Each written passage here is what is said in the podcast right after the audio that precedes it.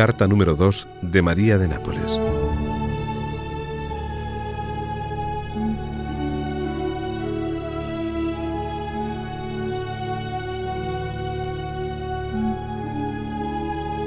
Nápoles, 17 de enero de 1993.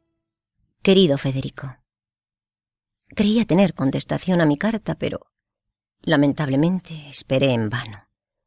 De todos modos, te lo agradezco, porque estoy segura que me recuerdas en tus oraciones, especialmente en la visita que vas a hacer al Padre Pío al final de mes.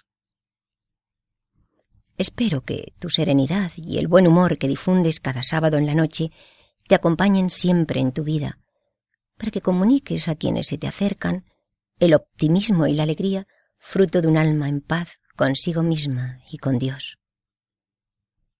Te escribo de nuevo porque Créeme, tengo tanta necesidad de sentirme cerca de una persona que me pueda comprender y darme a la vez una mano amiga.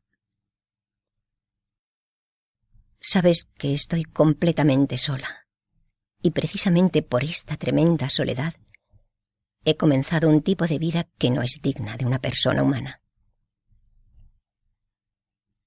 En pocas palabras, te confieso te hablo como a un confesor que trabajo como prostituta. No por necesidad, sino como escape, como acción desesperada. Créeme, cuando regreso a casa después de haber dado a los puercos, perdóname esta expresión, la posibilidad animal de desfogar sus instintos, me siento más sola aún con un sabor amargo en la boca y lo que es peor, con unas ganas locas de suicidarme. Ayúdame a salir de esta tremenda situación y pide al Señor que me regale la fe. Aquella fe que comencé a desear desde que escucho Radio María. Esto es, desde hace poco tiempo. Tengo treinta y cinco años, pero me siento como si tuviera noventa. Estoy agotada, lacerada, bajo el peso de una existencia que no vale la pena vivir. Hace días recibí una llamada telefónica del abogado defensor de mi padre. Me preguntaba si estaba dispuesta a darle la firma que necesita para su libertad. Mi padre, como te conté, está detenido en la cárcel. A esa petición me opuse firmemente.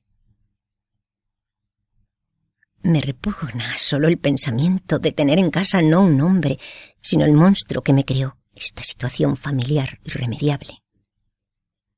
Perdóname este desahogo. Quisiera decirte tantas cosas, pero tengo miedo de quitarte tu tiempo tan precioso. Puedo esperar una respuesta tuya que me ponga en condiciones de cambiar decisivamente mi vida tan inútil y vacía?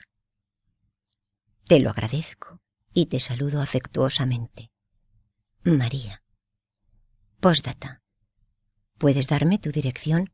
Te pido esto porque quizás el correo dirigido a tu casa te llegue antes, dado que las cartas dirigidas a Radio María solo las recibes el sábado. Gracias.